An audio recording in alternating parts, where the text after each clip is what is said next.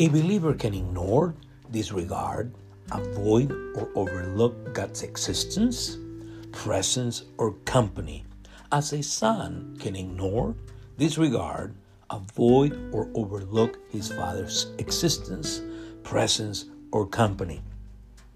Likewise, a believer can ignore, disregard, avoid, or overlook God's existence, presence, or company as a father can ignore, disregard, avoid, or overlook his sons or daughters' presence, existence, or company. Moreover, a believer can ignore, disregard, avoid, or overlook God's commandments, promises, warnings, truth, or counsel as a son can ignore, disregard, avoid, or overlook his father's commands or counsel. For example, in Psalm 14:1, the psalmist describes a man who denies God's existence as a fool. I'm going to repeat this. In this psalm, the psalmist describes or portrays a man who denies God's existence as a fool. The fool has said in his heart, There is no God. They are corrupt. They have done abominable works. There is none who does good.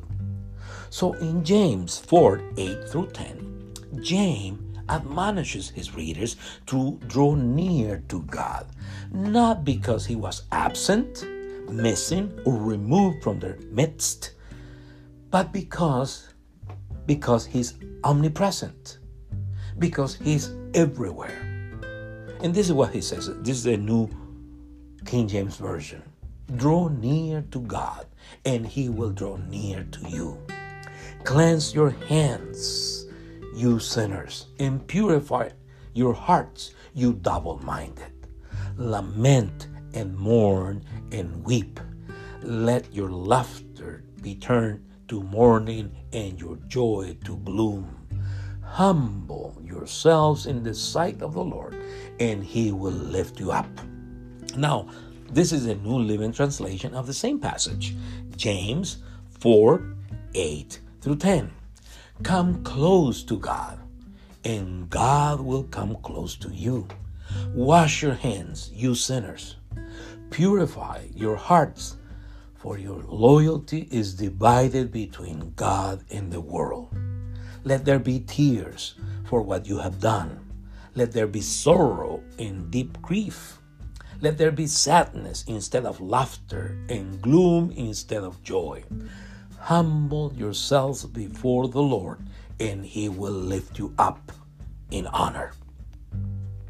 The content of the letter, of James' letter, I should say, shows that he wrote to the descendants of the 12 tribes of Israel who followed Jesus and who were living scattered throughout the Roman Empire. James addresses his fellow citizens who face hostility from their own community and also from the pagan community. You can find information about the persecution which Christ Jesus' followers, who descended from the 12 tribes of Israel, suffered in the book of Acts, especially in the first 12 chapters of the book. Likewise, you could observe that throughout his letter, James defines, contrasts, clarifies, emphasizes, or describes certain important spiritual truth for Jesus' followers.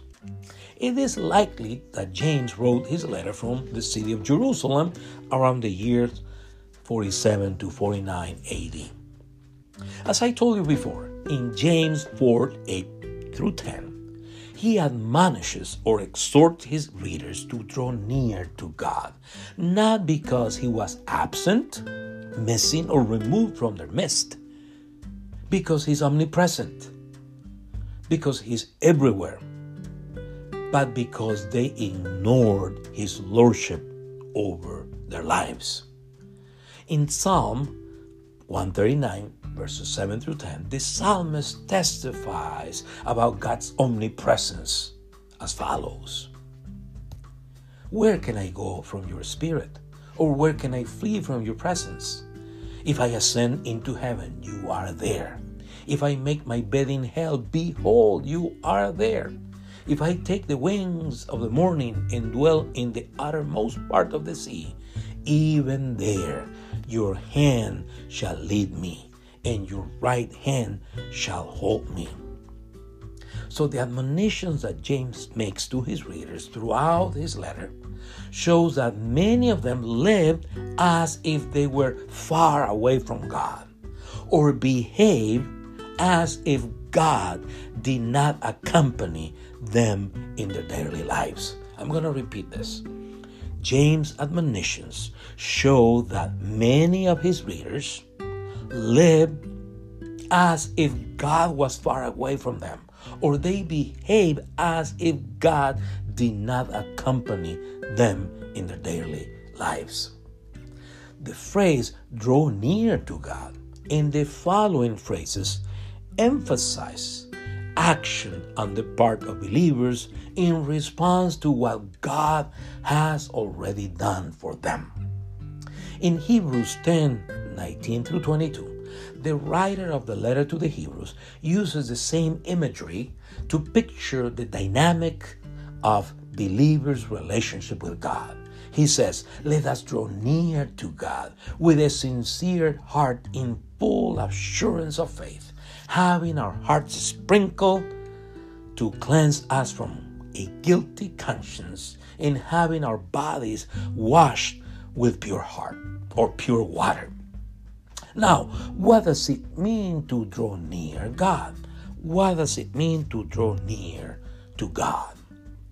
First, drawing near to God means honoring His holiness, honoring His holiness and righteousness by confessing one's faults, wrongdoings, or offenses to Him. In 1 John 1 9 and 10, the Apostle John affirms that God is ready to forgive everyone who humbles himself before him. He graciously draws near to us when we deal with the sin in our lives that keeps him at a distance.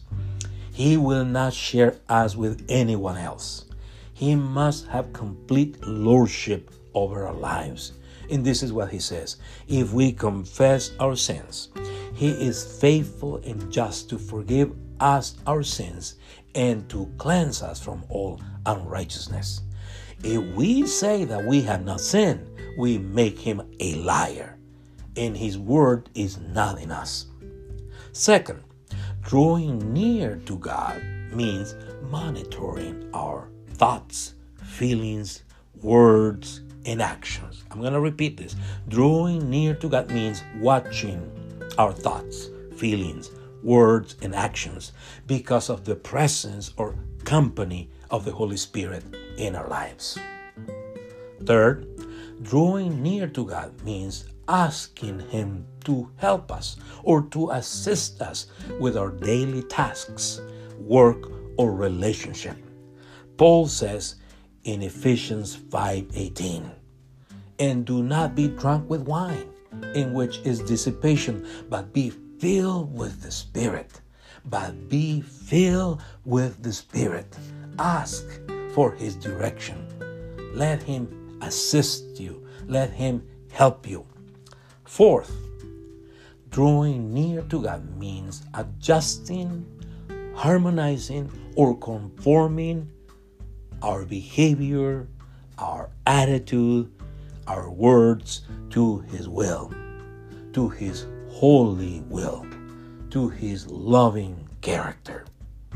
So, let us keep in mind that a believer can ignore, disregard, avoid, or overlook God's presence, existence, or company, as a son can ignore, disregard, avoid, or overlook his father's presence, existence, or company. Likewise, let us keep in mind that a believer can appreciate, cherish, or esteem God's presence, existence, or company in his or her life as a son or a daughter can appreciate, can value, or esteem his or her father's presence, existence, or company.